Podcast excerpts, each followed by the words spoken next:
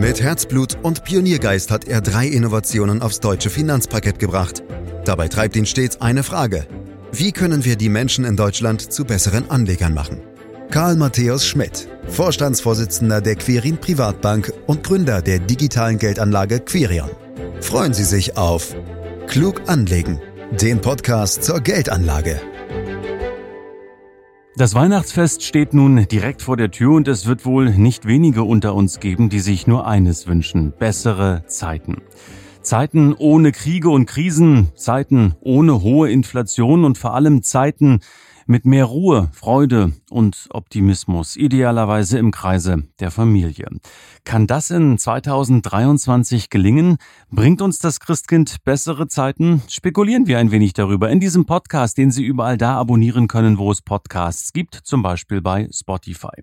Fragen an Karl Matthäus Schmidt, Vorstandsvorsitzender der Quirin Privatbank AG und Gründer der digitalen Geldanlage Quirion. Hallo Karl. Hallo Andreas. Ja, was du dir zu Weihnachten wünschst, hast du uns ja schon in einer der letzten Podcast-Folgen verraten. Daher können wir, würde ich sagen, gleich den nächsten Schritt gehen. Was wünschst du dir denn ganz persönlich für 2023? Also Andreas, erst einmal wünsche ich mir natürlich, dass dieser furchtbare Krieg in der Ukraine endlich aufhört. Und persönlich wünsche ich mir, dass meine Kinder ihren Weg weiter finden und vor allem weiter gehen und dass ja, meine Frau, meine Kinder und all die ich gerne habe und uns nahestehen, gesund bleiben. Mhm. Und was wünschst du dir für die Kapitalmärkte? Naja, das würde ich jetzt vermutlich nicht allzu sehr wundern, dass ich mir für unsere Kunden vor allem eine gute Wertentwicklung wünsche.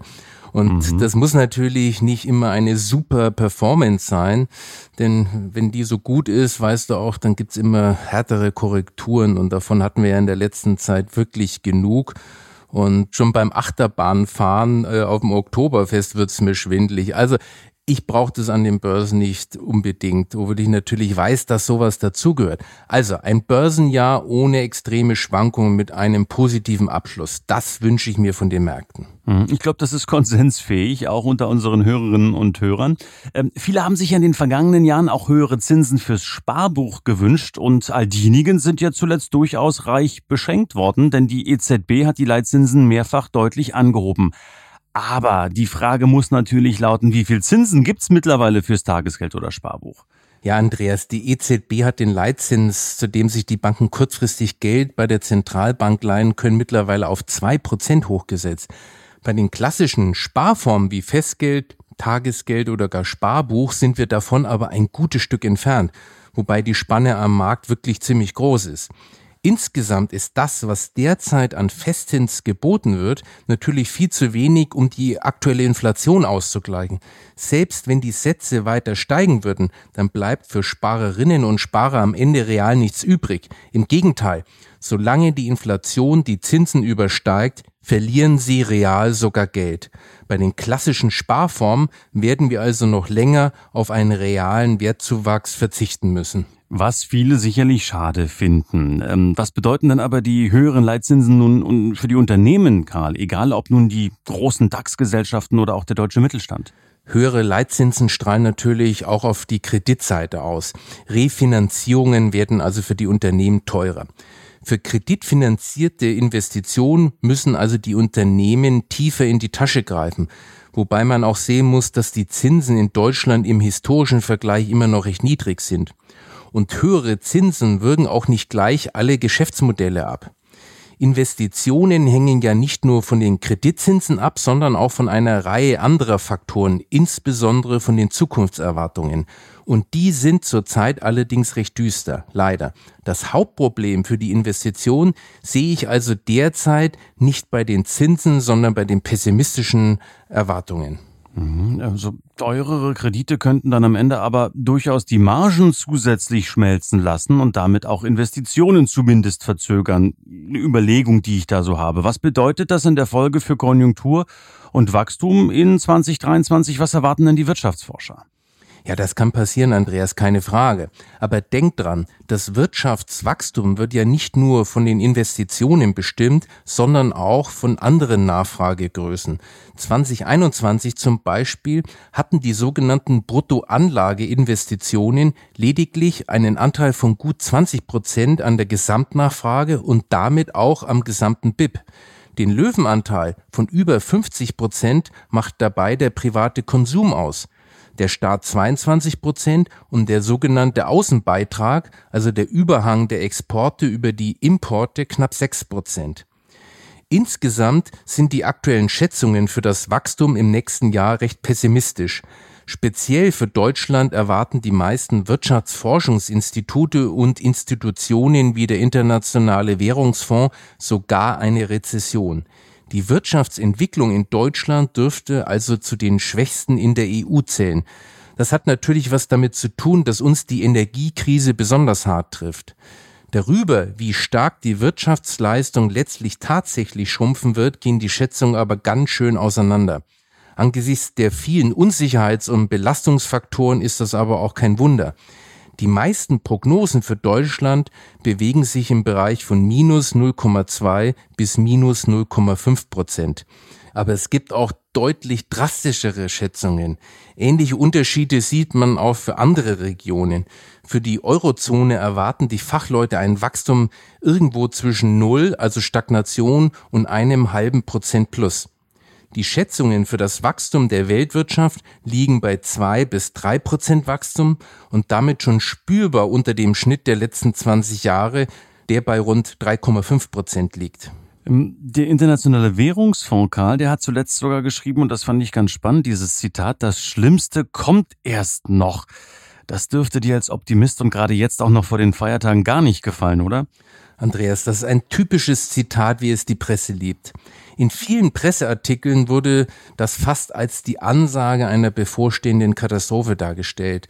So war es aber nie gemeint. Stattdessen wollten die IWF-Leute darauf hinweisen, dass das Wachstum 2023 geringer sein wird als 2022. Und wahrscheinlich müssen wir in 2023 nicht nur in Deutschland, sondern auch in einigen anderen Ländern und Regionen mit einer rückläufigen Wirtschaftsleistung, das heißt einer Rezession rechnen. Und das war ja 2022 noch nicht der Fall. Insgesamt ist das natürlich alles andere als eine schöne Entwicklung, aber eine Katastrophe ist es halt auch nicht. Konkret rechnet der IWF aktuell mit einem Wachstum der gesamten Weltwirtschaft von 2,7 Prozent für 2023. Das klingt erstmal gar nicht so schlecht, ist aber schon eine der schwächsten Zahlen in den letzten 20 Jahren. Aber ein vergleichsweise schlimmes Jahr 2023 heißt ja nicht gleich, dass es für lange Zeit schlimm bleibt, Andreas. Mhm, aber wo sollen denn die Besserungen herkommen, Karl? Momentan sehe ich an vielen Fronten nur Verschlechterungen. Das liegt auch daran, dass zurzeit halt alles schwarz gemalt wird. Dabei gibt es durchaus auch Lichtblicke und positive Meldungen. In vielen Volkswirtschaften sehen wir zum Beispiel einen sehr robusten Arbeitsmarkt, vor allem in den USA, aber auch in Deutschland. Das ist für eine Rezession sehr ungewöhnlich, aber eben auch sehr positiv. Normalerweise schnellen die Arbeitslosenzahlen in Rezessionen ja nach oben. Und auch wenn es bei den Lieferketten noch lange nicht wieder wie geschmiert läuft, zeigen sich auch da Verbesserungen. Es gibt anerkannte Barometer, an denen man die Situation der globalen Lieferketten ganz gut ablesen kann. Zum Beispiel werden Einkaufsmanager von wichtigen Großkonzernen befragt oder auch Daten zu Lieferzeiten, unfertigen Aufträgen, Lagerbeständen und Frachtraten zusammengetragen und zu Indizes verdichtet. Und diese Indizes zeigen mittlerweile deutliche Entspannungstendenzen an, auch wenn das Normalniveau noch nicht erreicht ist. Dazu kommt, dass die meisten Unternehmen trotz aller Widrigkeiten immer noch ganz gute Gewinne erzielen. Ja, haben wir in der Tat ja auch gesehen, zuletzt äh, mit den aktuellen BIP-Zahlen aus Deutschland. Das war für viele überraschend positiv. Ähm, und wohl wissend, dass du Prognosen nicht magst, Karl, muss ich dir dennoch die Frage stellen. Was bedeutet all das für Aktien in 2023? Ich wusste natürlich, dass du diese Frage stellen wirst, aber ich bin ja schon froh, dass du von mir nicht wissen willst, wo der DAX am Jahresende 2023 steht. Doch, will ich. will ich. okay, das machen wir aber nachher. okay. Ich glaube, wir müssen akzeptieren, akzeptieren, dass wir vor einer Rezession stehen, auch wenn es vermutlich keine allzu schlimme sein wird. Und eine Rezession geht nie spurlos an den Aktienmärkten vorüber, Andreas. Diese pessimistischen Aussichten und Prognosen sind den Marktteilnehmern aber mittlerweile auch bekannt. Zu einem großen Teil dürften sie also schon in den Kursen eingepreist sein. Darum steht ja zum Beispiel der DAX heute um rund 10 Prozent tiefer als am Jahresanfang. Zwischenzeitlich waren es ja sogar über 20 Prozent. Und es ist auch nicht ausgeschlossen, dass wir auf dieses Niveau oder sogar darunter zurückfallen. Trotzdem sind die Kurserholungen, die wir im Oktober und November gesehen haben, wahrscheinlich schon erste Hinweise, dass die Märkte davon ausgehen, dass es nach dem wirtschaftlichen Rückgang auch wieder aufwärts gehen wird. In der Historie hat es sich immer wieder gezeigt, dass die Aktienmärkte oft gerade dann nach oben drehen, wenn die aktuellen Meldungen noch ziemlich düster sind. Denk nur an die Corona-Krise, da hat es sich geradezu beispielhaft so abgespielt. Mitten in den schlimmsten Weltuntergangsszenarien haben die Aktienmärkte völlig unerwartet zu einer der schärfsten Korrekturen nach oben angesetzt. Das Wirtschaftswachstum ist ja nur ein Aspekt, der für Aktien relevant ist. Äh, der andere Aspekt äh, sind die fundamentalen Bewertungen der Unternehmen und damit in der Folge natürlich auch für die Aktien. Wie sieht's denn da aktuell aus? Bewertungskennzahlen werden ja in der Regel dadurch erstellt, dass man die erwarteten Gewinne zu den aktuellen Börsenkursen ins Verhältnis setzt. Und die meisten dieser Kennzahlen haben sich in den letzten Monaten deutlich verbessert. Denn einerseits ist die Gewinnsituation bei vielen Unternehmen gar nicht so dramatisch, andererseits aber haben wir deutliche Kurskorrekturen gesehen. Dadurch sind viele Bewertungskennzahlen für die meisten Aktienmärkte sogar noch attraktiver geworden, als sie ohnehin schon waren. So liegt zum Beispiel in Deutschland das sogenannte KGV, also das Kurs-Gewinn-Verhältnis, um rund 40 Prozent unter dem historischen Fünfjahresdurchschnitt. In den USA ist die Differenz nicht ganz so groß, aber immerhin auch noch 20 Prozent. Diese guten Bewertungskennzahlen dürften daher die Aktienmärkte stützen, weil das für viele fundamental orientierte Anlagestrategien Kaufsignale sind. Und so gesehen müsste man jetzt ja also sogar einsteigen? Andreas, du kennst meinen Grundsatz der beste Einstiegszeitpunkt ist immer jetzt. Und das gilt auch und besonders in Krisenzeiten. Speziell Krisenphasen haben sich historisch gesehen immer wieder als gute Einstiegszeitpunkte erwiesen. Und was bedeuten jetzt all diese Daten, Fakten und Erwartungen runtergebrochen auf die Inflation? Ist ja auch ein Maxi-Mega-Thema in diesem Jahr gewesen. Werden die enormen Preissteigerungsraten zumindest etwas zurückkommen? Ja, davon gehe ich aus, Andreas. So hoch wie aktuell bleiben sie meiner Meinung nach nicht. In der Hinsicht kursieren ja noch viele ziemlich düstere Prognosen. Dabei wird dann aber oft einfach der Status quo fortgeschrieben und positive Aspekte werden ausgeblendet. Die Inflationsrate wurde ja speziell von den Energiepreisen und zuletzt auch von den Lebensmittelpreisen getrieben. Da gab es Steigerungen von rund 40 Prozent beziehungsweise 20 Prozent gegenüber den Vorjahresmonat. Das ist ja die übliche Messmethode, dass man sich Monat für Monat anschaut, wie stark die Preise im Vergleich zum entsprechenden Vorjahresmonat gestiegen sind.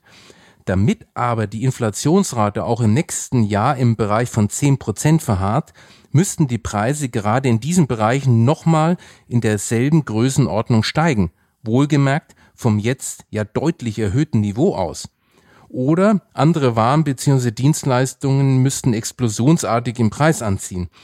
Beides kann ich mir aber tatsächlich nicht vorstellen. Speziell an der Inflationsfront werden wir in den nächsten Monaten wieder positive Überraschungen erleben. Eine zum Beispiel kam schon von den Erzeugerpreisen.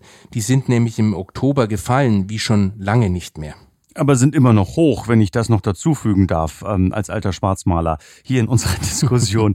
ähm, also, wenn ich dich richtig verstehe, Karl, bleibt uns die Inflation schon noch etwas länger erhalten, wenn noch nicht in der Höhe wie aktuell. Welche Anlagemöglichkeiten sind denn vor diesem Hintergrund aus deiner Sicht die aussichtsreichsten? Auch wenn ich es womöglich schon gesagt habe, es macht keinen Sinn, seine Anlageentscheidungen auf irgendwelchen Prognosen aufzubauen. Und das gilt auch für Inflationsprognosen. Generell sollte man keinen Stories Glauben schenken, die einem weismachen wollen, dass es Produkte und Strategien gibt, mit denen man sich verlässlich gegen die Auswirkungen irgendeiner vermuteten Entwicklung schützen oder von ihr profitieren kann. Und das gilt halt auch für Inflationsszenarien. Bei solchen Strategien sind nur zwei Dinge sicher. Erstens, dass sie zu teuer sind und zweitens, dass sie eine mangelnde Streuung der Anlagen aufweisen.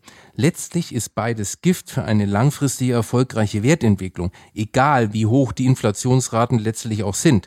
Ein international vernünftig strukturiertes Depot übersteht auch Inflationszeiten besser als irgendwelche Spezialstrategien.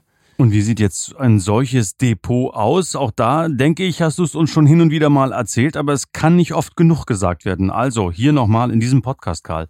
Das finde ich auch. Vernünftig strukturiert ist ein Depot dann, wenn es auf den Eckpfeilern steht, über die wir hier schon wirklich öfters gesprochen haben. Erstens, die Anlageentscheidungen sind prognosefrei. Zweitens, die Anlagequoten in Aktien und Anleihen werden ausschließlich an den individuellen Größen wie Anlagehorizont, Verlusttoleranz festgemacht und nicht an aktuellen politischen und wirtschaftlichen Gegebenheiten oder den entsprechenden Einschätzungen. Drittens, das Portfolio ist international so breit wie möglich gestreut. Und viertens, das Ganze wird mit kostengünstigen ETFs umgesetzt.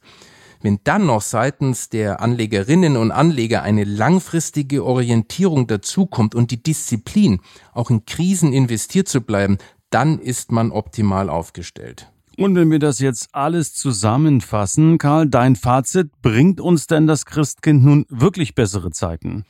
Also ich glaube, das Christkind bringt uns keine besseren Zeiten mehr. Und leider glaube ich nicht mehr an das Christkind. Umso mehr aber glaube ich an die Innovations- und Anpassungsfähigkeit unseres Wirtschaftssystems. Die hat uns auch schon in früheren Krisen immer wieder überrascht und geholfen. Letztlich kann und sollte man in einer freien Wirtschaft darauf vertrauen, dass sie sich selber kuriert und dass sich die Märkte daher wieder nach oben entwickeln werden.